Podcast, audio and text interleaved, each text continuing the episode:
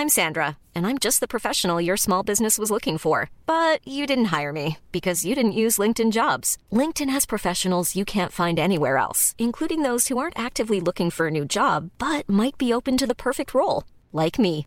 In a given month, over 70% of LinkedIn users don't visit other leading job sites. So if you're not looking on LinkedIn, you'll miss out on great candidates like Sandra. Start hiring professionals like a professional. Post your free job on linkedin.com/people today. Bonsoir à tous, ravi de vous retrouver ce soir. Gabrielle Cluzel est là, ravi. À tout à l'heure, tout de suite la minute info.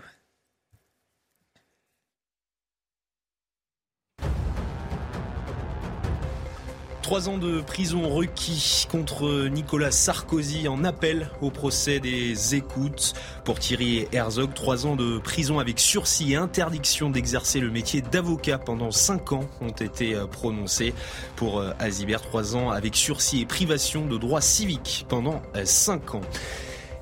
L'équipe de France affronte le Maroc demain en demi-finale de la Coupe du Monde. Alors que non, c'est 33 départements placés pardon, en vigilance orange demain. Ils se situent dans une zone allant de la Bretagne à l'Alsace en passant par la région parisienne. Météo France met en garde contre les risques liés à la neige et au verglas. 2 à 5 cm en moyenne sont attendus. Et puis nouvelle flambée de cas de Covid-19 en Chine. Le nombre de malades explose à Pékin. Environ 10% des Pékinois seraient contaminés. Cette recrudescence des cas survient après l'assouplissement des restrictions sanitaires dans le pays. Au sommaire ce soir, tous les accusés ont été déclarés coupables lors du procès des attentats de Nice. Attentats qui avaient fait 86 morts, 450 blessés le 14 juillet 2016. Le procès a eu lieu sans grand bruit. Quelle trace a laissé cet attentat dans la conscience collective? L'édito de Mathieu Bocoté. France-Maroc demain soir, ce ne sera pas une rencontre sportive entre deux nations, c'est bien plus que cela. En quoi ce match est-il un emblème de revanche? L'analyse de Gabriel Cluzel. Alors qu'un des agresseurs de la femme de 89 ans à Cannes s'est échappé du centre éducatif fermé, il a ensuite été rattrapé. Comment fonctionnent ces centres dits fermés? Le décryptage de Charlotte Dornelas. France-Maroc, c'est l'affiche sportive, euh, mais sur le plan politique et surtout historique, quelle est l'histoire qui lie la France au Maroc? Marc Menor raconte. Et puis, euh, Éric Zemmour a interpellé Papendiaï en révélant une vidéo où on voit une femme voilée intervenir dans une école de Lyon pour faire des cours de cuisine. En quoi la laïcité est-elle censée sanctuariser l'école, la protéger du prosélytisme religieux? L'édito de Mathieu Boccoté.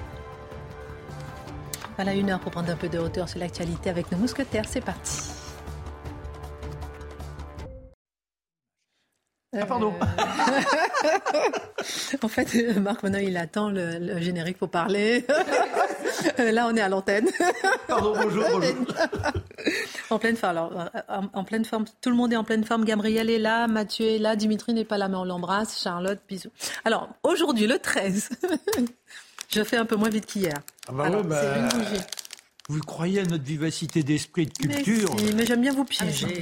Alors, la question, il faut deviner, je rappelle. Ah oui, Gabriel, je rappelle. La réponse, c'est François Mitterrand. Non Pas loin. Voici. Alors, faut deviner l'origine de la citation, l'auteur de la citation. On est toujours persuadé que ça va être beaucoup plus facile avec la gauche, que le nouveau président de la République va pouvoir tout régler. Ça n'est pas tout à fait comme cela que ça se passe. François Hollande.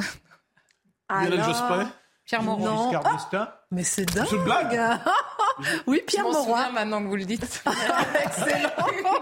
Alors, une petite bougie. Euh, Marc, Marc, Bah oui, je. Marc, il laisse euh, Charlotte gagner. Bravo. Mathieu, j'ai senti dans les starting blocks ce soir, mais bon, il y a Mais je suis jaloux de ces victoires à répétition. Je vous donnerai mon secret. Oh. Bon, alors, ça, c'est fait. Ah oui, la foi que tout le monde l'ait, comme ça, on va tout gagner. hein. Voilà. J'aime bien, c'est pas Gabriel qui me dira l'inverse. Alors, le débat du jour. On va parler d'Adrien Quatennens, des Insoumis, qui a été euh, condamné à quatre mois de prison avec sursis, mais condamné aussi par LFI à quitter euh, le groupe des députés. On en parlera tout à l'heure. Est-ce que LFI au-dessus de la justice? C'est pas la première fois qu'on se pose cette question. Alors tout d'abord, mon cher Mathieu, tous les accusés ont été déclarés coupables ce soir lors du procès des attentats de Nice. Attentat, je rappelle, qui avait fait 86 morts, plus de 450 blessés. Le procès a eu lieu sans grand bruit.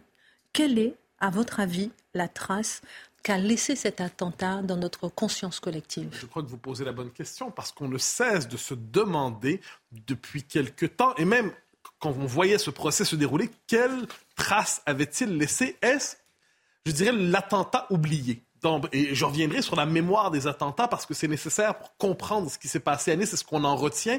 Il y a une mémoire des attentats depuis 2015 en France. Et je, dis tout de suite une part de ma conclusion. Il y a le sentiment chez plusieurs des victimes et des familles de victimes d'être les oubliés de l'histoire, comme s'ils n'étaient finalement que des victimes indifférenciées qui avaient perdu leur nom.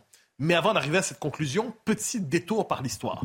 Les attentats islamistes en France ne commencent pas avec en 2015. Il ne faut pas l'oublier, il y en a auparavant, mais il y a un basculement en 2015 parce qu'il y a une charge symbolique extrême dans les deux attentats qui vont, il y en aura d'autres, mais qui vont marquer la conscience.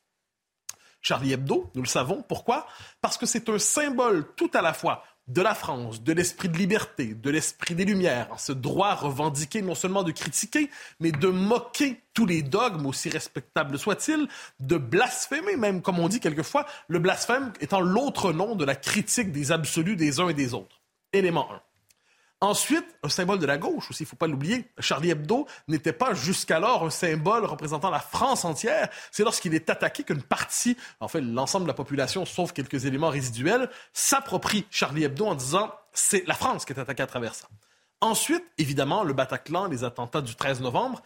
Mais là, il y a la dimension. Encore, c'est la jeunesse européenne dans sa désinvolture qui est attaquée à ce moment. C'est le tir au hasard. Moi, je pense que c'est l'élément central. Tirer au hasard sur une terrasse, considérer que du simple fait de la présence sur ce territoire, vous êtes à ce point souillé que vous méritez une balle dans la tête. Donc, ça va laisser et l'ampleur de l'organisation. Je pense qu'on doit garder ça à l'esprit. On est au temps de l'État islamique. Donc, l'ampleur de l'organisation pour réussir cette opération, ça va marquer la conscience. Et à partir de là, et j'espère ne pas me tromper en le disant, mais c'est vraiment, l'impression qu'on a lorsqu'on revient sur les événements, les attentats s'enchaînent, mais on en vient à perdre le fil quelquefois. Ils sont si nombreux, ils peuvent prendre le visage quelquefois d'un simple, euh, ce qu'on appelle pudiquement une attaque au couteau, ce qu'on devrait appeler poignarder les gens, une attaque à la gorge, ce qu'on devrait appeler égorger les gens. Euh, mais quelquefois, des, dimension extrême, j'y reviendrai, l'attentat de Nice. Donc les attentats se multiplient. Quelquefois, un nom surgit, un nom nous, marque. Arnaud Beltrame, victime sacrificielle, martyr en fait, de la France. Euh, une victime, le père Hamel, Samuel Paty, victime sacrificielle, euh, figure héroïque à sa manière de la laïcité. Donc quelques noms surnagent, mais sinon les attentats deviennent si nombreux qu'ils deviennent non plus un événement exceptionnel, mais la trame ordinaire de l'actualité pendant quelques années. Et dès lors, et dès lors, l'attentat de Nice, qui aurait pu avoir une portée exceptionnelle dans la conscience collective. Parce que qu'est-ce que c'est? On le sait, c'est un homme en camion qui descend la promenade des Anglais et qui, pour l'essentiel, fait des dizaines de victimes, enfin des dizaines de morts, des centaines de victimes. C'est un carnage, c'est un massacre. Et pourtant, et pourtant, c'est ce qui ressort notamment du procès, on y reviendra, les victimes ont l'impression finalement de faire partie de la suite du Bataclan, de la suite de Charlie, mais on ne se souvient plus d'eux en particulier. Ils ne sont plus finalement qu'une date parmi d'autres dans l'histoire, dans, le calendrier du terrorisme en France. D'ailleurs, d'ailleurs, on se demande de qui était-ce procès finalement, parce que c'est une question qui revient en boucle quand on étudie ça. Le procès de l'assassin, du meurtrier, du terroriste, non, il n'était plus là. Vous permettez? Oui, bien sûr. C'est pas une honte finalement pour nous d'oser oublier ne serait-ce qu'un instant euh, ces noms, ces visages? Ah mais je suis bah, une honte, c'est un à tout le moins je dirais c'est un c'est révélateur en fait du mm. fait que la conscience collective est, troublée. je reviens toujours à ça, je pense que c'est ce qui caractérisera notre époque, s'habituer à l'horreur. S'habituer à l'horreur. Si je peux me permettre de penser à la petite Lola, on n'en parle plus aujourd'hui. On avait l'impression quand on a vu cet événement. Mais quand on a vu cet événement, c'était euh, on avait l'impression que c'était le. On s'en souviendrait toujours. Eh ben non. Et en plus, quand on en parlait, récupération, comme vous le dites, c'était quand même quelque chose. Eh ben là, avec Nice, on a l'impression que ce sont les victimes oubliées parmi d'autres. Enfin, à partir du moment où un calendrier s'ouvre, les attentats, il y en a quelquefois ça tue 80 personnes, d'autres fois 2, d'autres fois 10, d'autres fois 5. Ça ne compte plus. En fait, c'est une longue histoire d'attentats à répétition. Et là, on y revient. On ne savait pas exactement de, qui était-ce le procès dans les circonstances. Là, il y a des condamnations, c'est très bien, mais était-ce des complices directement, donc des gens qui savaient qu'une opération se préparait? On n'en est pas certain. Des complices néanmoins de, gens qui savaient que l'homme voulait faire un, sale un, un, un geste terrible sans savoir lequel. Donc, on a eu de la difficulté tout au long de ce procès de savoir de qui on faisait le procès finalement, de quoi on faisait le procès. Et ensuite, ce qui me frappe, ce qui me frappe quand on lit justement les témoignages, c'est la peur terrible d'être oublié. Je me permettrai de citer un témoignage d'une jeune femme qui s'appelle Lucie Lemire, qui est tirée de Libé. Et franchement, c'est probablement des textes qui m'ont le plus touché autour de ça. Je cite, elle a 20 ans. J'ai aussi très peur que la fin du procès nous plonge dans l'oubli, que la mémoire collective ne retienne rien de ce procès, ne se souvienne pas de cet attentat. Ma vie a été bousillée. J'ai dû me construire comme tant d'autres enfants et adolescents avec ce traumatisme que je porterai jusqu'à la fin. Alors oui, le procès va se terminer, mais j'ai juste envie de dire, ne nous oubliez pas. Ne nous oubliez pas. Donc on voit que finalement, ce procès, c'était à la fois la volonté de désigner les coupables dans un attentat, des gens qui étaient complices d'une manière ou de l'autre, mais c'était aussi une manière de faire en sorte qu'ils ne soient pas les parents pauvres de la mémoire française. On a d'ailleurs souvent dit que c'était le procès, un peu le procès petit frère du, euh, du procès du Bataclan. Et là, ce qu'ils nous disent, c'est un cri de détresse en disant ne nous oubliez pas. Je trouve que c'est bouleversant comme témoignage. Quelle empreinte aurait-il dû laisser dans les consciences? Ah ben, Ça revient à votre question tantôt. Hein. C'est-à-dire quand vous demandez finalement est-ce que c'est pas une honte de les avoir oubliés, alors quelle empreinte? Je dirais premièrement, et ça c'était aussi vrai pour le Bataclan, mais je dirais une dimension euh, de même nature, c'est le principe de la mort anonyme dans le monde occidental. C'est-à-dire, le terrorisme a changé de nature quelque part au, du 20e au 21e siècle. Il désignait autrefois des figures, Dieu sait que c'est pas pour le légitimer, mais il désignait des figures clairement identifiées. Militaires, euh, ministres, diplomates, patrons, donc des figures d'autorité incarnées. Et il y avait une dimension politique, c'est-à-dire nous visons une cible et une institution à, travers cet homme. C'est condamnable, mais, là on bascule dans quelque chose d'autre avec les attentats à répétition depuis 2015 c'est qu'on tire finalement au hasard. De votre simple présence sur ce territoire, je le disais, vous êtes souillé. Vous êtes un monstre parce que vous êtes ici. Et même si vous... On l'a vu, hein, parmi les morts, il n'y avait pas que des, des chrétiens catholiques blancs d'Occident. Il y avait les musulmans, il y avait les juifs, il y avait les protestants, il y avait... Eh bien, tous ces gens-là, du simple fait qu'ils étaient ici, devaient mourir. Et là, on a une espèce de... Je dirais, c'est les deux visages finalement de l'attentat de masse. C'est-à-dire d'un côté le Bataclan, le degré de préparation du Bataclan, c'était immense. C'était une opération militaire d'envergure, hélas. Dans ce cas-là, qu'est-ce qu'on voit? On voit un terroriste, un islamiste fanatisé, très rapidement fanatisé, qui dispose très rapidement des moyens nécessaires, avec quelques complicités qui, dans son esprit, l'essentiel n'est pas là, il suffit de très peu de moyens finalement pour semer le désastre, le désastre maximal. Et je pense que c'est ce qu'on et, et l'islamisme peut retrouver, et c'est la puissance de la propagande islamiste. Il peut trouver ses soldats à n'importe quel moment. Il lui suffit d'envoyer un signal et une vocation peut se réveiller d'une manière ou de l'autre. Et là, c'est ce qu'on voit à travers ça. Donc, c'est un attentat de grande ampleur, mais qui peut être porté finalement par un quasi anonyme, sans préparation militaire ou terroriste et ainsi de suite. Et, je pense que ce qu'on doit dire, c'est la mort anonyme à travers cela. Et peut-être, j'ai entendu ça souvent. Les gens disaient, ça s'est pas passé à Paris, ça s'est passé à Nice. Même lorsqu'il y a un attentat hors Paris, il y a moins de valeur à la France périphérique. C'est pas la France périphérique, mais c'est la, France lointaine de Paris. Eh bien, j'espère que non. J'espère que de ce point de vue, un mort d'attentat, peu importe l'endroit en France, est digne de, toute la considération. Mm-hmm. Il y a même euh, un, une avocate, euh, Maître Olivia Chalus-Pénochet, qui a dit que c'est peut-être aussi parce que cet attentat a touché des enfants et que ça nous est insupportable, peut-être aussi parce que c'est loin de Paris. Mais on pourrait renverser la formule aussi. C'est-à-dire, si ça touche des enfants, est-ce que ça ne devrait pas nous heurter encore plus? L'idée qu'un homme se permette de tuer des enfants, de massacrer des enfants au hasard, au hasard comme ça, en camion, et ils y passeront, tout simplement coupables, ils ont une cible au visage, tout simplement parce qu'ils sont nés sur le mauvais sol, occidentaux donc coupables, ça, ça aurait pu théoriquement radicaliser notre souvenir et non pas le dissiper. Alors, votre éditorial, Mathieu, nous conduit au jour présent avec une question plutôt étrange. Y aura-t-il des attentats à Noël? Gérald Darmanin met en garde. Oui, mais c'est exactement la question. Y aura-t-il des attentats à Noël? C'est effrayant de ah là, poser la question. Mais, mais, absolument, et je suis frappé de voir à quel point c'est une question qui est aujourd'hui banale. C'est-à-dire l'horreur a été banalisée. Nous vivons mentalement désormais assiégés. Nous vivons assiégés de quelle manière? Parce que nos temples, parce que les lieux les, les, on parle des fêtes religieuses dans les circonstances, eh bien, ils doivent désormais être sous protection dans les moments cruciaux. Et là, c'est assez particulier, parce qu'on refuse de se dire de notre côté qu'il s'agit d'une guerre de civilisation, d'une guerre de religion. Nous nous disons, c'est pas ça, c'est du terrorisme indifférencié. Et là, il faut se dire que l'ennemi islamiste, lui, considère manifestement qu'il s'agit d'une guerre de religion. Quand on décide de cibler les temples, quand on décide de cibler les églises, quand on décide de cibler les synagogues, quand il faut protéger, il parle, je, je veux avoir la bonne formule, il nous dit, la menace est très élevée. Une menace très élevée. Et on a appris à vivre avec ça. Moi, je, vous connaissez là-dessus, je l'ai dit à quelques reprises, tout en sachant, tout en craignant de ne pas être correctement compris. C'est pas normal de s'habituer avec la menace de l'attentat. Ce qui est normal, c'est d'éradiquer une fois pour toutes la possibilité de l'attentat. Et s'habituer à la possibilité de l'attentat, je pense que ce n'est pas une condition légitime ni normale dans un peuple civilisé, dans un grand pays comme la France. J'ajoute une dernière réflexion les, les, temples sont protégés, les églises, tout ça. Sachez que pour les gens de la communauté juive, cette protection, elle est permanente à l'année. Hein. Ça, il faut jamais l'oublier. La communauté juive en France vit assiégée. Les institutions communautaires sont assiégées, sont menacées, ils sont sous protection permanente. Est-ce que nous allons devoir vivre notre liberté désormais sous le signe d'une protection permanente maximale qui toujours s'amplifiera? Je, je n'y vois pas de victoire contre le terrorisme. Merci beaucoup, euh, Mathieu, pour euh, ce premier édito. Ma chère Gabrielle, demain soir, on va tous s'accrocher d'une façon ou d'une autre, pour une raison ou pour une autre, à ce match France-Maroc.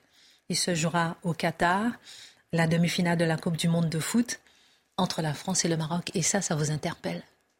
Tout d'abord, Christine, euh, vous, avez tort de dire euh, la Coupe du Monde au Qatar, parce qu'en fait, elle n'est pas au Qatar, ou elle n'est pas qu'au Qatar, elle est notamment en France, quand on voit l'immense rassemblement le, le, des policiers sur le pied de guerre, il n'y a que 2000 à Paris, euh, pour prévenir, anticiper cette liesse, parce que vous savez qu'aujourd'hui en France, la joie s'exprime par des tirs de mortier, des émeutes, c'est tout à fait normal, visiblement, ça fait partie du vocabulaire courant. Alors il faut savoir qu'il y a quand même un préjudice pour les Français parce que, évidemment, les policiers n'ayant pas plus que nous-mêmes le don d'ubiquité, s'ils sont là, ils ne seront pas ailleurs. Et donc, euh, la délinquance ordinaire euh, pourra euh, suivre euh, son cours. Alors, pourquoi vous avez tort, si vous pouvez me permettre également, c'est que ce n'est pas seulement... je vais plus revenir. C'est que ce n'est pas, euh, ce n'est pas un match sportif ou ce n'est pas ah oui. qu'un match sportif. Euh, L'objet n'en est pas un, un, le ba un ballon de foot. C'est un, c'est un emblème, c'est un symbole, c'est une revanche. C'est peut-être un match, un match retour qui encore une fois n'a pas le foot euh, comme, comme objet et qui dépasse largement les frontières de la France et du Maroc. Alors, euh, qu'est-ce qui vous fait euh, dire tout ça, justement, me contredire à ce point-là? Euh, Alors, c'est pas moi qui le dis. Je, vais vous donner tout un florilège de, de déclarations et d'exemples qui viennent étayer cela. C'est-à-dire que euh, il y a par exemple le, joueur de foot marocain, en réalité franco-marocain, Sofiane Bouffal, qui a dit à un micro après la victoire contre l'Espagne, contre le Portugal, cette victoire appartient au monde euh, au peuple marocain, arabe et musulman. Alors je vous laisse euh, un peu imaginer euh, la réaction si un Griezmann ou un Giraud avait dit, ou si demain, par exemple, si la France gagne, si l'un ou l'autre disait, ou encore un, autre, c'est la victoire du peuple français, européen et chrétien gageons que ce ne serait, ça ne laisserait pas indifférent. Hein. C'est le moins que l'on puisse dire. Alors après, il, il, a rectifié, il a, il a présenté ses excuses, euh, mais en réalité, il n'a pas, pas changé, il a complété. Il a dit j'ai oublié de dire l'Afrique. Donc c'est la victoire du peuple euh, marocain, euh, africain, arabe et musulman. Donc vous, vous, comprendrez que c'est assez, ça, laisse circonspect. Alors il faut savoir que c'est donc un joueur franco-marocain qui est né à Paris qui a vécu à Angers, qui a euh, découvert le foot à travers le, le, les clubs de foot junior euh, d'Angers. Et euh, du reste, quand il a été interrogé, la petite vidéo fait Flores sur les réseaux sociaux, il a été interrogé par un, un journaliste euh, marocain qui lui a commencé à lui poser la question en arabe et il a dit euh, pardon, est-ce qu'on peut parler en français? Parce que voilà, visiblement, il comprenait pas euh, la question. Alors, euh, passé cette anecdote, il y a aussi euh, l'attitude du Qatar, et elle est, relayée par toute la presse, hein, qui est assez unanime, c'est-à-dire que le Qatar, notamment le Parisien, j'ai lu dans le Parisien, le Qatar, qui était euh, euh assez indifférent à l'équipe du Maroc, a tout à fait changé d'attitude au fur et à mesure des victoires. Euh, le Parisien dit que le Qatar est même tombé amoureux du Maroc euh, parce que c'est l'équipe des musulmans euh, du monde entier. C'est plus seulement, hein, je, je, cite, hein, c'est plus seulement un symbole sportif, mais c'est devenu un signe de ralliement politique et religieux. Donc on peut dire que là, cette fois, les Français, quand ils vont jouer au Qatar, ils vont vraiment jouer en extérieur. Hein, c'est assez clair. Par ailleurs, il y a aussi le euh, le, le, Hamas qui a félicité euh, l'équipe marocaine avec son porte-parole. Alors c'est l'agence de presse iranienne IRNA qui, qui, qui, répète cela. Donc le, le porte-parole a évoqué une réalisation historique pour le sport du monde arabe. Et il s'est notamment aussi réjoui à cette occasion que le, mot, que le, le, slogan Palestine, Palestine ait été euh, scandé dans les gradins et que le drapeau palestinien ait été extrêmement présent à Doha et même auprès des, des sportifs marocains parce qu'un certain nombre se sont fait prendre en photo à côté du drapeau euh, palestinien, euh, notamment après le match euh, contre le Canada, mais aussi euh, après avoir éliminé euh, l'Espagne. Et puis il y a eu des explosions de joie à travers le monde, alors notamment dans les grandes villes de Cisjordanie, Ramallah, Naplouse, Hébron, mais aussi au, en Égypte, au Yémen, en Tunisie, en Irak, en, en Algérie. Et euh, on peut parler d'un événement aussi assez intéressant et révélateur, c'est qu'il y a eu des, des, incidents au Liban, à Beyrouth. Euh, des samedis soirs, des, des, jeunes à scooter venant de Beyrouth Ouest, c'est-à-dire les quartiers musulmans, euh, sont venus provoquer, faire de la provocation dans les quartiers chrétiens euh, de Beyrouth Est et notamment sur la place Sassine sur laquelle il y a euh, une statue de Bachir Gemayel et un immense sapin de Noël et donc ils ont euh, scandé des slogans pro-musulmans et anti-chrétiens avant d'être délogés. Mais ça laisse extrêmement songeur parce qu'il n'y a pas de Marocains à Beyrouth Ouest et pas plus qu'il n'y a de Portugais à Beyrouth Est. Donc visiblement, l'enjeu est ailleurs. Et puis on peut citer aussi un professeur de droit à l'université de Détroit, très connu, Khaled Bedoun, très suivi sur les réseaux sociaux. Et euh, il écrit que la victoire du Maroc sur l'Espagne, sur le site de CNN, est la nuit qui a changé le football pour les musulmans du monde entier. Alors il écrit, là aussi je le cite, la mer sans fin du rouge marocain dans les gradins et les vagues de prières qui en émanent ont confirmé qu'il s'agissait, alors attention au mot, d'un nouveau type de champ de bataille. Rien que cela. Alors vous allez me dire peut-être de quel champ de bataille il parle. Et puis on a l'impression quand même que c'est un lourd euh, fardeau à porter pour les joueurs marocains. Je veux dire, euh, c'est ah intéressant. Oui, vous avez raison. Cela dit, il y a une pression sur leurs épaules, mais on peut dire qu'ils ont déjà euh, presque gagné euh, en, en, étant oui, là, arrivés là, là, où ils sont. Exactement.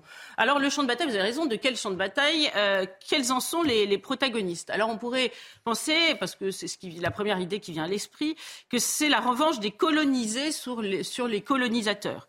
Hein, on pourrait le penser, surtout que la gauche française, euh, historiquement anticolonialiste, euh, est, soudain éprise de foot. Je ne sais pas si vous avez remarqué, depuis que la foot, le, le, le Maroc gagne, j'ai vu que notamment la rédaction du du média brut, qui, pour le moins que l'on puisse dire, n'est pas un média d'extrême droite, a sauté de joie au moment de la victoire du Maroc. C'était merveilleux.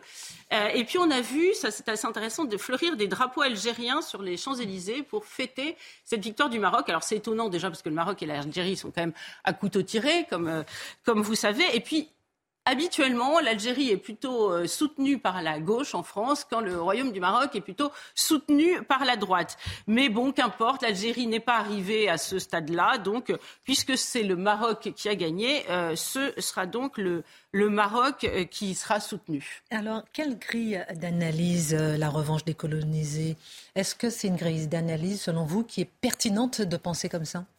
Euh, non, justement. Je, oui. je pense qu'en tout cas, ce n'est pas une grille d'analyse complètement satisfaisante, parce que la décolonisation au Maroc s'est passée beaucoup plus euh, sereinement qu'en en Algérie. On ne peut pas la calquer euh, proprement sur, sur ce qui s'est passé en Algérie. Par ailleurs, si on voulait faire un petit peu de provocation, on dirait que quand le match, avec le, lors du match contre l'Espagne, c'était presque une lecture à front renversé, parce qu'avant la Reconquista, c'est plutôt l'Espagne qui avait été colonisée. Et par ailleurs, le Qatar, euh, qui n'a pas été colonisé comme a pu être l'Algérie, on ne peut pas comparer le, protectorat, le traité de protectorat signé avec les Anglais en 1916 après euh, la rupture avec l'Empire le, ottoman. Euh, donc ça ne s'est pas du tout passé dans ces, proportions-là. Pourquoi le, Qatar se mêlerait de, ce, de cette revanche des colonisés? Alors s'agit-il dans ce cas euh, d'une victoire du monde arabe, une victoire du panarabisme, on le lit parfois, euh, eh bien là aussi c'est pas complètement satisfaisant parce que les Libanais chrétiens, certes, ils euh, se revendiquent comme descendants des Phéniciens, mais le Liban est un pays arabe, c'est écrit dans sa constitution. Alors, force est donc de constater que c'est la thèse du Parisien et puis celle du professeur de Détroit, Raled Bedoun, qui est la plus pertinente. L'équipe du Maroc serait celle des musulmans du monde, celle de l'Ouma. Mais alors, du coup, qui sommes-nous? Ce que représente celle de la France? C'est celle de la chrétienté? Alors vous conviendrez que ça ne manque pas de piment, parce que depuis des dizaines d'années, on nous vante à l'envie euh, euh, cette équipe de France, le visage de la diversité. Et, du reste, en, 2018, le même Khaled Bedoun avait affirmé que la victoire de l'équipe de France avait été offerte par une équipe à 80% euh, africaine et à 50% musulmane. Donc, en 2022, est-ce que l'équipe a vraiment changé? On, voit que c'est assez euh, piquant aujourd'hui de, de considérer que la France serait l'équipe de l'Europe chrétienne. Et pourtant, bah, il faut en convenir, c'est bien ainsi que certains la voient, euh, et pour laquelle c'est pour cela qu'on euh, redoute, euh, on redoute les émeutes. Donc à son corps défendant, la France est renvoyée à son idée première, à ses racines, à son humus civilisationnel. Et si la France ne veut pas savoir d'où elle vient et qui elle est, bah, d'autres le savent pour elle et lui renvoient en miroir. Merci beaucoup, euh, Gabriel, pour cette euh, démonstration et les enjeux qui sont à ce match. On reparle justement du lien entre la France et le Maroc avec vous dans un instant. Et votre, ce que, votre édito me fait euh, penser à, un article du Parisien tout à l'heure, oui, Olivier Giroud, héros, malgré lui, de la droite dure, blanc, chrétien. Et, non, mais c'est intéressant comment, du coup, forcément, il faut qu'il y ait de l'autre côté, je ne sais pas ce que vous en pensez, hein, mais allez, on, marque une pause et on revient. à tout à l'heure.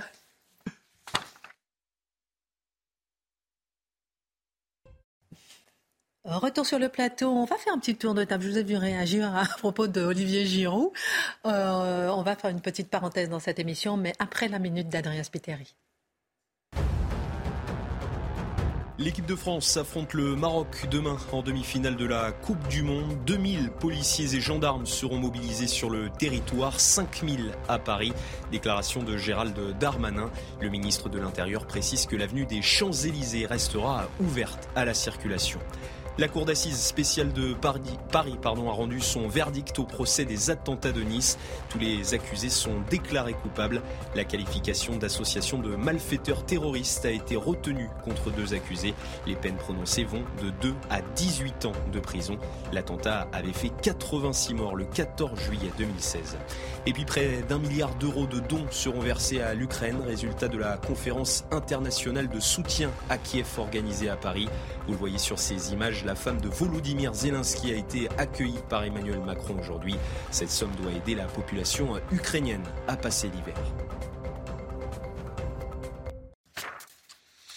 Euh, rapidement, avant de passer à, à, la partie avec Charlotte, je ne sais pas ce que vous en pensez justement, le fait que vous étiez en train de nous présenter que c'était une victoire du monde arabe c'est ce que vous expliquiez euh, tout à l'heure, Gabriel. Et on a l'impression, là, lorsqu'on voit le titre du Parisien, Olivier Giroud, euh, euh, blanc, chrétien, Marc Menon. Non, mais c'est la revanche aussi des gueux Hein, c'est-à-dire que les pauvres bougres qui étaient là dans les rues, qui n'avaient rien, qui sont devenus footballeurs, ils renversent la bourgeoisie en appartenant. Vous voyez, on est dans une démence totale. Non, mais c'est une logique démente et, complètement folle.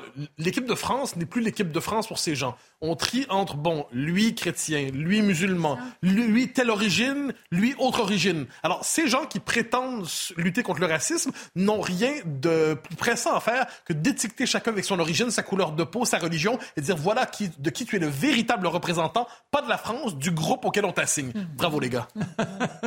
Charlotte. mais c'est vrai, sur la lecture mondiale, c'est indiscutable, parce que tout ce qu'a décrit Gabriel, la manière dont réagissent tous les pays arabes, le monde arabe et le monde musulman en particulier, euh, ils sont euh, unis derrière le Maroc. Moi, ce qui m'a fait rire, c'est que le, dernier, euh, alors c'est pas du tout footballistique, j'y connais rien, mais le dernier match a opposé quand même le Maroc et le Portugal. Et nous, qui avons, euh, même sur la solidarité du, peuple, on nous explique qu'il y a une souveraineté européenne. On nous parle d'Europe toute la journée. S'il y a une souveraineté européenne, il devrait donc y avoir un peuple européen. Et on a vu tous les amoureux de la souveraineté européenne se jeter sur la victoire du Maroc comme si c'était la leur. J'avoue, ça m'a fait rire. C'est-à-dire que la cohérence n'est pas leur. On, peut, on peut parler longtemps. On a tué le sport. Mais non, mais si, ça pas de. Mais, mais si, l'esprit, l'esprit de Coubertin, c'est l'unification, c'est quelque chose de fraternel, de joyeux et en dehors de toute appartenance. Peut-être que les joueurs, eux, le vivent différemment. Fermons la parenthèse. On en parlera encore demain. Espérons pour eux. Charlotte, un dossier très important que nous suivons régulièrement. L'affaire de cette femme de 89 ans agressée à Cannes, qui n'en finit plus de faire parler. Ce matin, le maire de la ville, David Lisnard, a appris qu'un des jeunes agresseurs de cette grand-mère s'était échappé de son centre éducatif fermé. Il a été depuis arrêté, mais euh, se pose ne se pose-t-il pas la question du maintien de ces jeunes et de la réelle fermeture de ces centres? Je dis bien fermeture entre guillemets, du mmh. coup. Oui, c'est vrai que David Lisnard a fait remarquer que la phrase c'est ils seront maintenus en centre éducatif fermé et on a compris dans l'évasion de ce de ce de ce jeune de ce jeune homme que il y avait a priori euh, ils n'étaient pas tous ni maintenus ni euh, retenus dans des centres fermés. Et c'est vrai qu'il a souligné ça et je pense que c'est important de s'y arrêter. Vous l'avez dit, on revient souvent euh, par le prétexte, on va dire, de ces histoires sur le fond de l'histoire parce que vous avez vu se multiplier. On a parlé des, des, des victimes oubliées des attentats, mais alors les victimes âgées dans ce pays, c'est-à-dire que c'est une épidémie. Souvenez-vous, je me suis arrêtée juste sur une chose. En 2002, on se souvient tous de Papivoise, de l'histoire de Papivoise, agressée chez lui. On se souvient de l'histoire, on se souvient de son nom encore.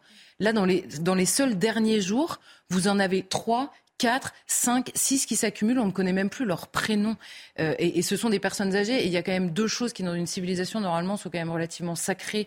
Euh, ce sont les enfants et les personnes âgées. Et même ça, on s'y habitué. Donc ça me semblait euh, en effet important d'y revenir et d'essayer de comprendre derrière l'agression de cette femme, derrière l'évasion de cet homme, qu'est-ce qui est fait réellement pour maintenir ces jeunes délinquants de plus en plus jeunes et de plus en plus violemment délinquants. Alors les centres éducatifs fermés. Alors alors déjà, il y a deux formes de deux sortes de centres, on va dire. Il y a les centres éducatifs fermés et les centres éducatifs renforcés.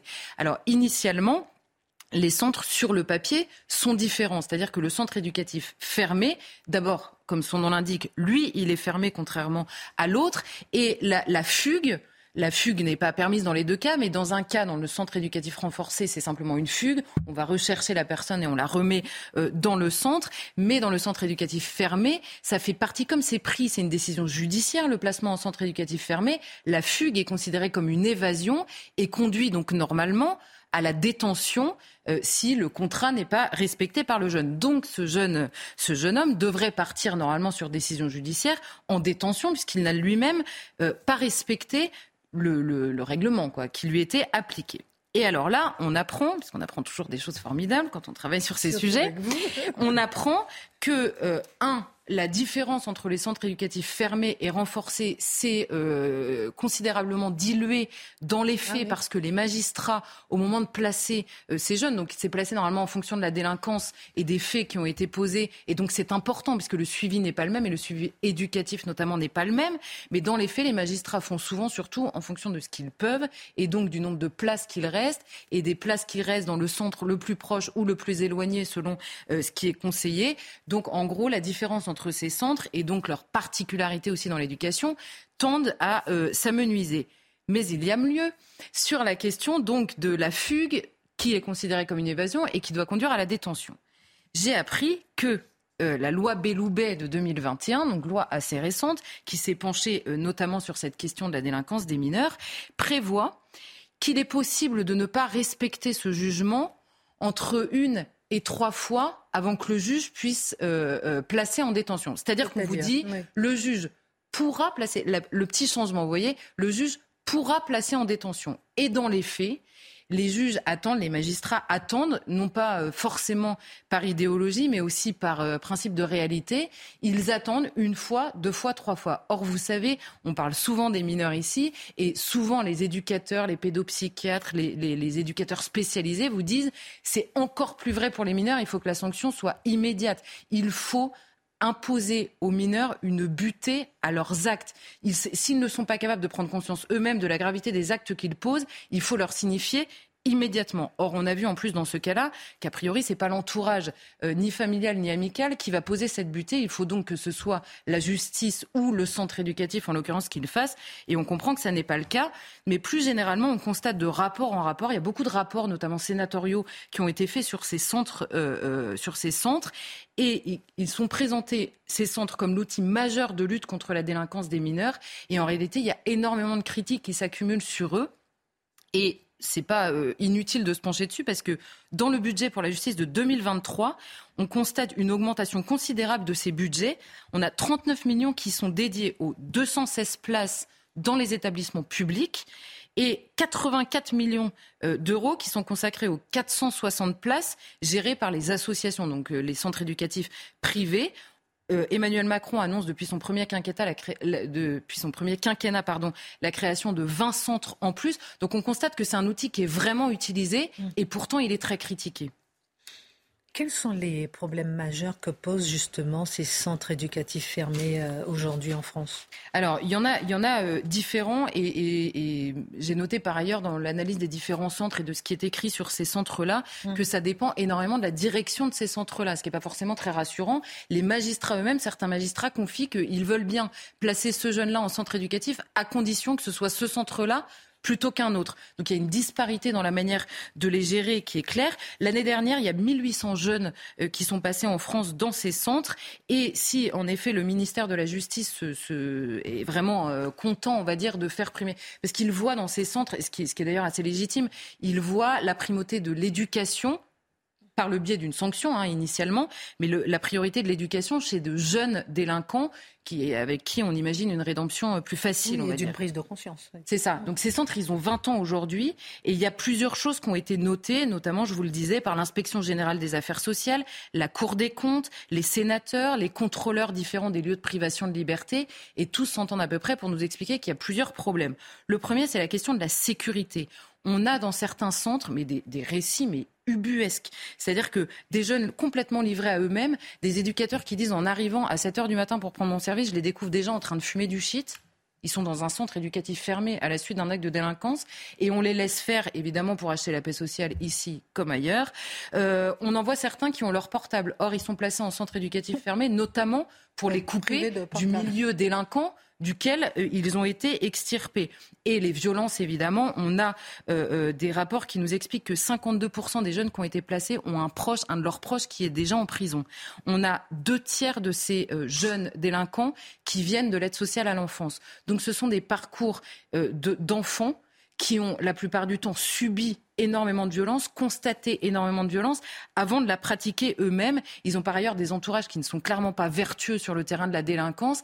Et donc, c'est d'autant plus grave de les laisser euh, livrer à eux-mêmes et livrer à eux-mêmes entre délinquants en plus, entre jeunes délinquants. Donc c'est d'abord la question de la sécurité. La deuxième, c'est la question de l'idéologie quand même. Alors, la petite anecdote pour vous résumer le problème idéologique qui pèse sur la protection judiciaire de la jeunesse, puisque c'est elle qui gère ça. On a un pédopsychiatre social qui a reçu une dotation de 60 000 euros il y a quelques années pour évaluer les difficultés psychologiques de ces jeunes en centre éducatif fermé pour, on va dire, cibler euh, l'aide dont ils ont besoin. Et alors, sur les 18 centres éducatifs fermés publics qu'il y a en France, 9 ont refusé de participer à l'étude. Pourquoi?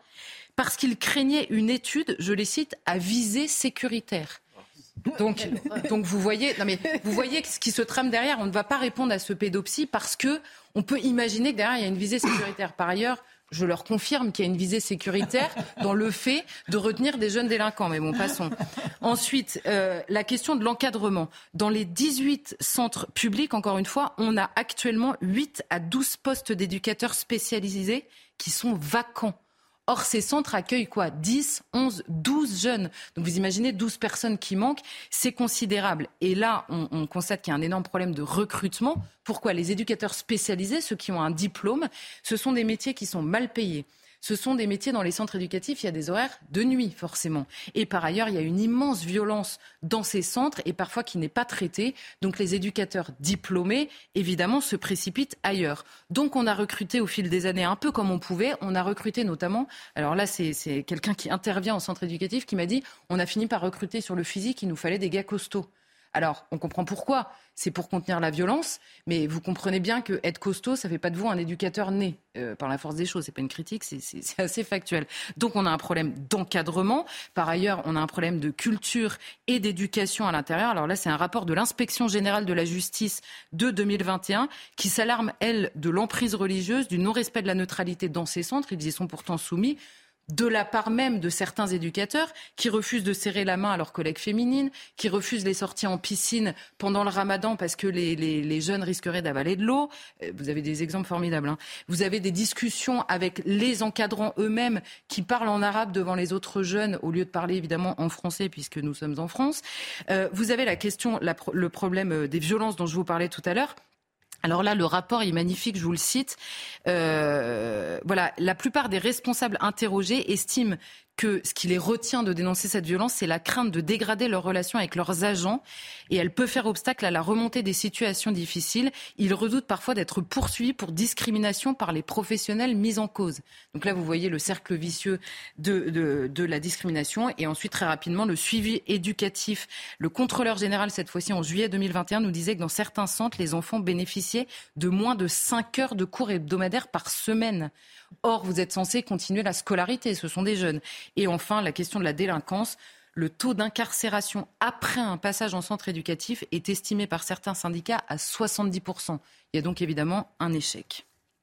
Dernière question. Comment expliquer ces problèmes, Charlotte? Comment euh, y remédier, en fait, finalement, pour le bien de ces jeunes, pour le bien de la société même? C'est ça, pour le bien, en effet, de tous les gens concernés. Je pense qu'il y a deux choses majeures qu'il faut retenir.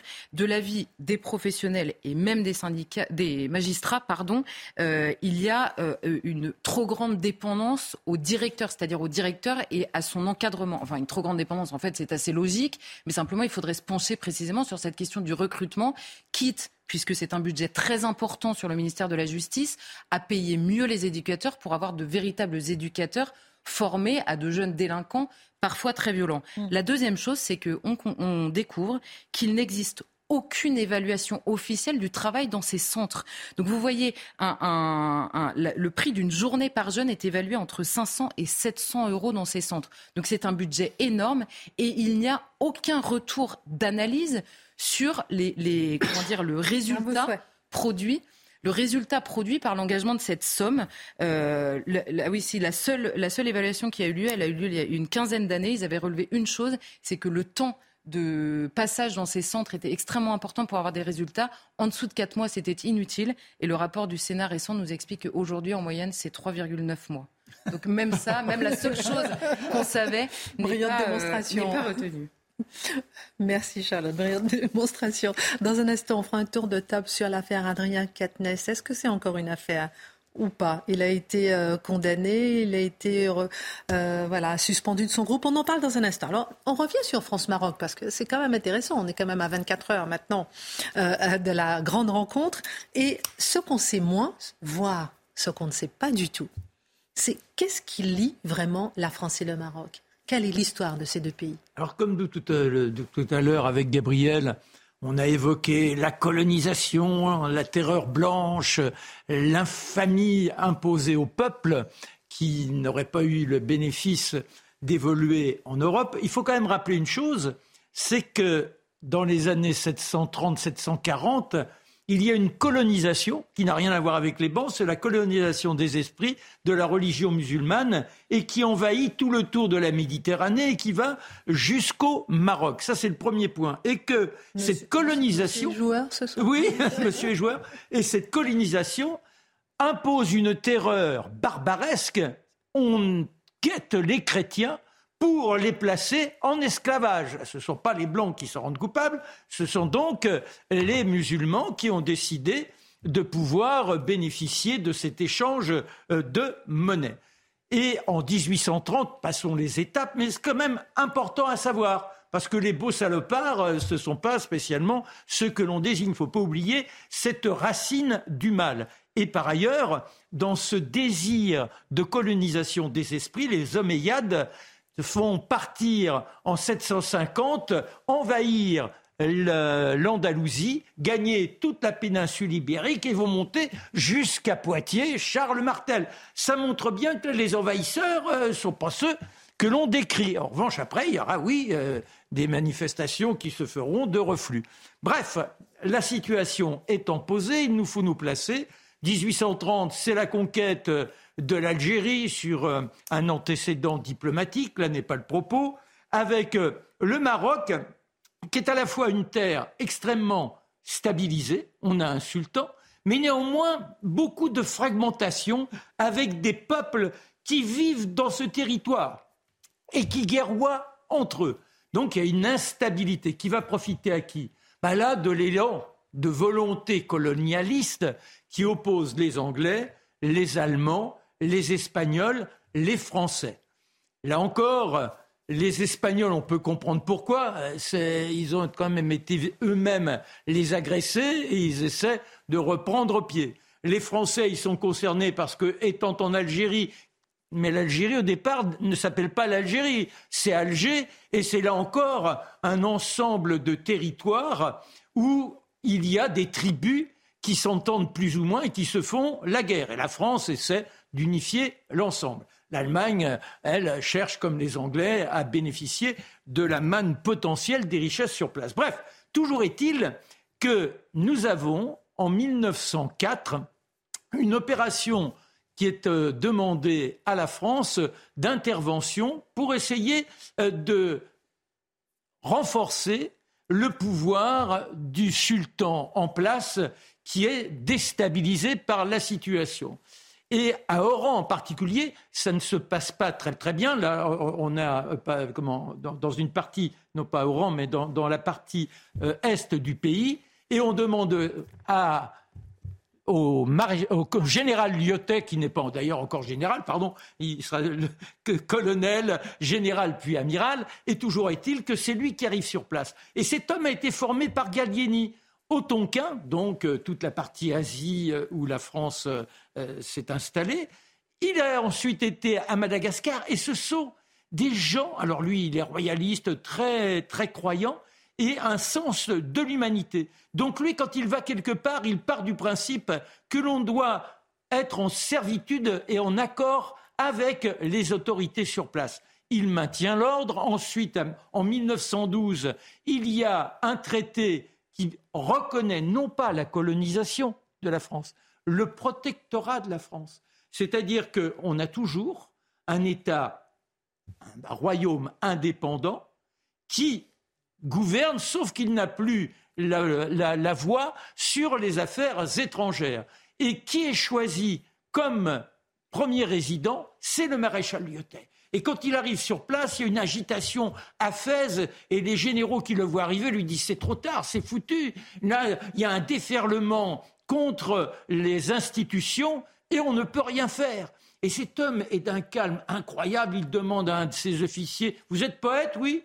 Vous avez écrit quoi comme poème aujourd'hui? L'autre, il dit Le sang de la mosquée. Récitez-moi ça. Il est fatigué. Après deux jours, il montre, il regarde la ville. Il s'endort 10 heures, il a donné des ordres et au matin, tout a été dissipé. Et de là, il va installer eh bien, une fraternité, je dirais, entre euh, les Français et les Marocains.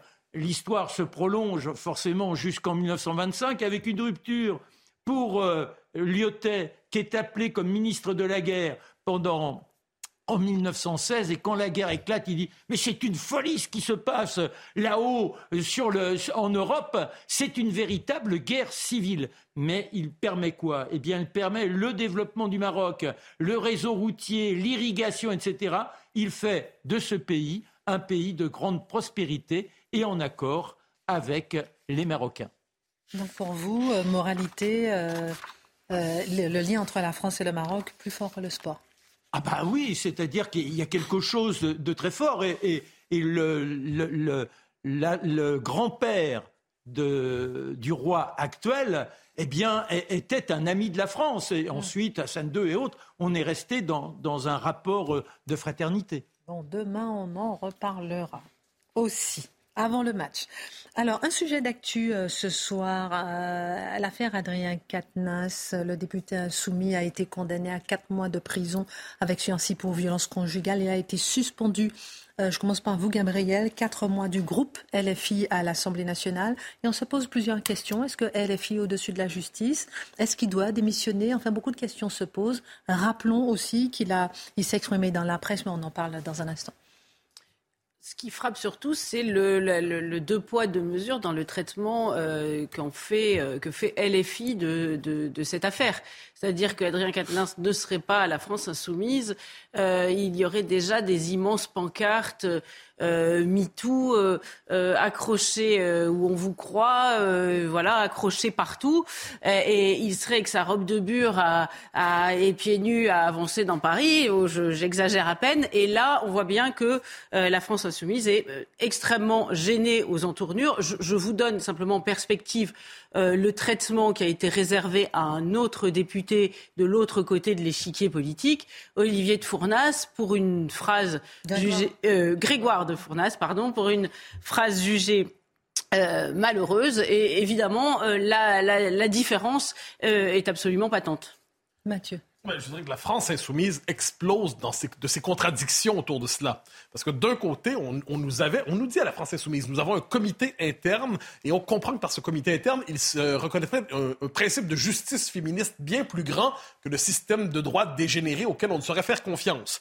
Clémentine Autain, dans l'entretien dont on parlait hier, dit elle-même qu'en matière de rapport entre les hommes et les femmes, la justice, on ne peut pas vraiment lui faire confiance. Donc il faut un système de justice parallèle. Incroyable, mais auquel doit-on se fier? Mais Vous parliez en plus hier justement de ce problème de démocratie que le vote. Mais, exactement. Mais vous voyez, c'est le problème de la France insoumise et de cette, gauche-là, c'est qu'elle crée un monde parallèle. Qui ne reconnaît pas le vote comme la démocratie. Ni le vote, ni la justice, ni le droit. Donc c'est un monde parallèle qui fonctionne sur un registre idéologique autre.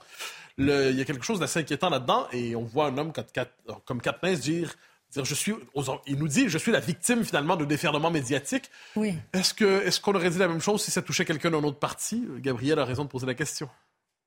on va voir justement ce qu'il dit. Ensuite, Charlotte et Marc, je laisse réagir. En plus de l'épreuve personnelle, parce qu'il s'exprime enfin pour la, donc pour la première fois euh, dans La Voix du Nord.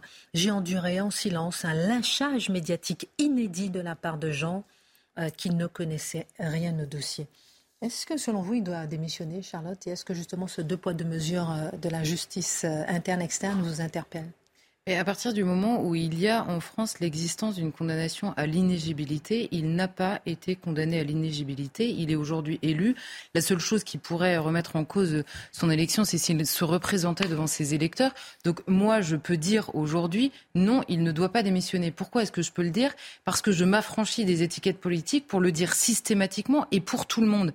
Le problème qu'a Adrien Quatennens aujourd'hui, c'est que il est vrai que nous ne connaissons pas le dossier, nous ne connaissons pas la, douleur de son divorce et la complexité euh, de ce dossier-là, mais il a dit lui-même à chaque fois, on vous croit, on doit vous croire et on doit prendre les conséquences en, prenant pour argent comptant la parole de la victime. Donc Adrien Quatennens s'est pris, malheureusement pour lui, à son propre piège. C'est ça le drame. Alors euh, oui, euh, c'est quand même incroyable que la justice ne soit pas reconnue par un parti qui se dit démocratique. Et s'ils ils sont capables de ces excès, de bafouer tout ce qui fait notre droit, ce qui fait la légitimité, la grandeur de la France, ça signifie quoi? Que si demain ils étaient au pouvoir, nous vivrions sous Mao Tse-tung.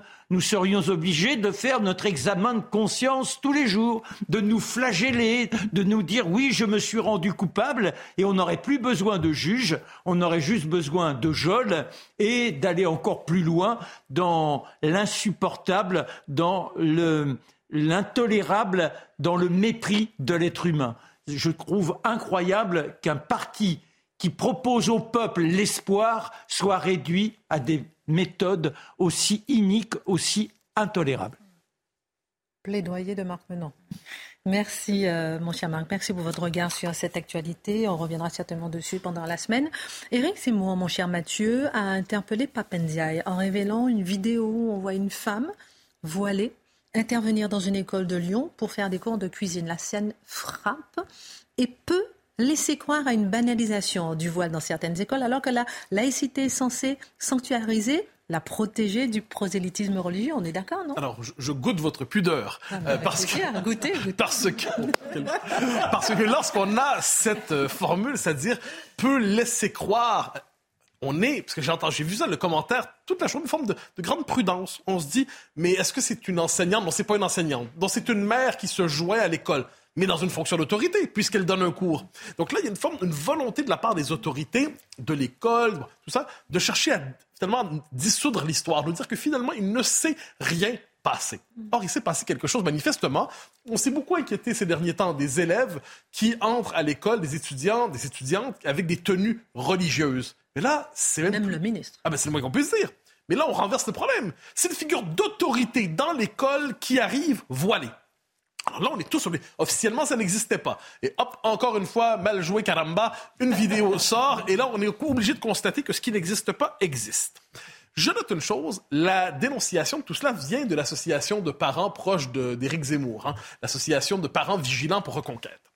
Certains disent oui, mais est-ce que c'est pas une forme d'intrusion dans la vie de l'école? Moi, je proposais une autre lecture l'école est devenue aujourd'hui un pouvoir idéologique. Un pouvoir idéologique qui cherche à formater les consciences, non seulement à éduquer, à transmettre, mais à rééduquer, à endoctriner quelquefois la jeune génération, quelquefois en normalisant une figure qu'une femme voilée. Alors, on, on croyait qu'en France, la femme voilée n'était pas à l'école. Dans la rue, c'est une chose, mais à l'école, ce n'est pas le cas. Eh est-ce que l'association de parents vigilants, c'est pas une forme de nouveau contre-pouvoir? C'est-à-dire, ne faut-il pas développer des nouveaux contre-pouvoirs devant cette cléricature idéologique qui est liée à l'éducation nationale, devant ce pouvoir idéologique qui s'installe dans l'école et qui cherche, qui, qui, fait un abus de pouvoir en normalisant justement la figure du voile? Est-ce qu'on n'a pas besoin de ces contre-pouvoirs qui dénoncent ce qui s'y passe? Premier élément. Deuxième élément qui me semble très important, et Marc nous en parlait hier, on voit, on est témoin là-dessus du basculement de la définition de la laïcité. La laïcité, traditionnellement, était censée sanctuariser l'école, éviter qu'elle ne soit colonisée par des symboles religieux les uns les autres et tout ça, et elle devait empêcher, dans les temps qui sont les nôtres, empêcher justement le voile de s'y normaliser. Et là, la, laïcité retourne, euh, voit sa définition retourner. Eh Ce qu'on nous dit aujourd'hui, c'est que la laïcité doit servir à bannir les crèches de l'espace public, tel statut de l'espace public, oh là là, telle croix de l'espace public. Elle doit servir à éradiquer les dernières traces symboliques de la France chrétienne et catholique. Mais on nous dit la laïcité ne doit pas peser sur la conscience des uns et des autres. Donc si vous voulez venir à l'école voilée comme étudiante, ça va, ça peut passer. Laïcité ouverte et diversitaire. Vous voulez venir donner un cours de cuisine à l'école euh, voilée, c'est pas grave, ça passe, c'est l'expression de vos croyances. C'est l'État qui doit être neutre et non pas les individus. Donc on assiste à cette espèce de grand retournement où la laïcité aujourd'hui sert à combattre la crèche ou les dernières crèches et à légitimer le voile à l'école autant qu'on le souhaite. Ça, c'est la laïcité inclusive, diversitaire qui est au programme à gauche chez Europe Écologie Les Verts, mais pas seulement. Manifestement, c'est toléré dans une école française. Et donc, comment renouer avec la laïcité s'il s'agit d'en faire un bouclier contre l'offensive islamiste à l'école? S'agit-il de croire en la laïcité? Ah, Croire en la laïcité. À, tout le moins, y adhérer politiquement. Croire en la France, je dirais plutôt. Mais bouclier politique, vous savez, le concept pour nommer l'offensive islamiste à l'école, on a utilisé le concept récemment d'atteinte à la laïcité. On en a parlé ici. C'est un concept qui me semble très timoré, très, très modéré pour nommer que l'on voit, c'est-à-dire dans les faits, une substitution de culture, l'imposition d'une culture sur une autre, dont le voile est le symbole parmi d'autres. Donc si on veut, il y a la bataille autour de la laïcité. On le voit, là, il y a un combat ouvert, il est partout présent dans le monde occidental. Il y a la laïcité à la française telle qu'on l'entendait traditionnellement, on l'accuse d'être raciste, discriminatoire et d'exclusion. On comprend que Papendiaï, en ces matières, pratique un peu la double pensée. Donc il dit à la fois qu'il faut la défendre tout en critiquant ses supposés excès. Si on veut véritablement défendre la laïcité, il faut y voir ce qu'elle est, c'est-à-dire un, un principe politique de sanctuarisation de l'espace public, mais non pas aujourd'hui où nous en sommes rendus, un principe pour déconstruire ce qui peut rester de l'identité historique de la France. Et elle peut et doit surtout servir à empêcher les communautarismes de pénétrer l'école, de la dominer, de s'y installer, et de faire du prosélytisme. Et dernier point, si on y tient, on ne peut pas opposer simplement au, euh, ou à l'offensive islamiste, des principes désincarnés de liberté, égalité, fraternité. Ces principes-là, tout le monde peut les réinterpréter à sa manière. On constate qu'au nom de ces principes, on peut chercher à déconstruire la France. Ce qu'on doit savoir opposer, ce sont des mœurs, c'est une culture, c'est une langue, c'est une littérature, ce sont des héros, c'est une manière de vivre. Et il existe une telle chose que l'art de vivre à la française. Il existe une telle chose. Je dirais même que c'est ce qui fait que la France est admirée et désirée à travers le monde. Mais si on a à offrir comme résistance à l'islamisme, qu'une laïcité désincarnée, une laïcité mutilée, une laïcité retournée contre soi-même, mais on ne comprend pas la nature de la bataille qui est menée contre la France. Notons une chose, les islamistes, eux, savent quelle bataille ils mènent et ils sont en train de la gagner. Donc la laïcité contre elle-même. Oui, absolument, très juste. Comme la démocratie contre elle-même. Pour reprendre la belle formule de Marcel Gauchet. Exactement. Merci euh, Mathieu, merci Gabriel, merci Charlotte Marc. Euh, à demain.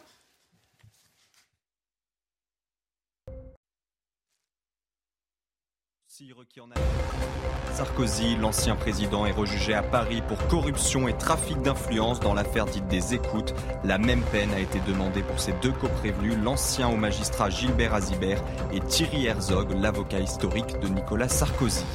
Le plan Grand Froid déclenché à Paris, il permet de disposer de places d'hébergement supplémentaires pour les plus vulnérables, des places d'urgence dans des bâtiments publics comme des gymnases ou des écoles afin de protéger les personnes sans domicile. Enfin, deux ans après la disparition de Delphine Jubilard, l'heure est à la reconstitution. La justice revient ce soir à Cagnac-les-Mines, dans le Tarn, sur les lieux de la disparition de l'infirmière de 33 ans. Son mari et principal suspect, Cédric Jubilard, est également présent. La mère de famille a disparu dans la soirée du 15 au 16 décembre 2020. When you make decisions for your company, you look for the no-brainers. And if you have a lot of mailing to do, stamps.com is the ultimate no-brainer. It streamlines your processes to make your business more efficient, which makes you less busy. Mail checks, invoices, legal documents, and everything you need to keep your business running with stamps.com. Seamlessly connect with every major marketplace and shopping cart. Schedule package pickups and see your cheapest and fastest shipping options from different carriers. With rates up to 89% off USPS and UPS rates. And with the Stamps.com mobile app, you can take care of mailing and shipping wherever you are. Make the same no-brainer decision as over 1 million other businesses with Stamps.com. Sign up with Code PROGRAM for a four-week trial, plus free postage and a free digital scale. No long-term commitments or contracts. That's Stamps.com. Code PROGRAM.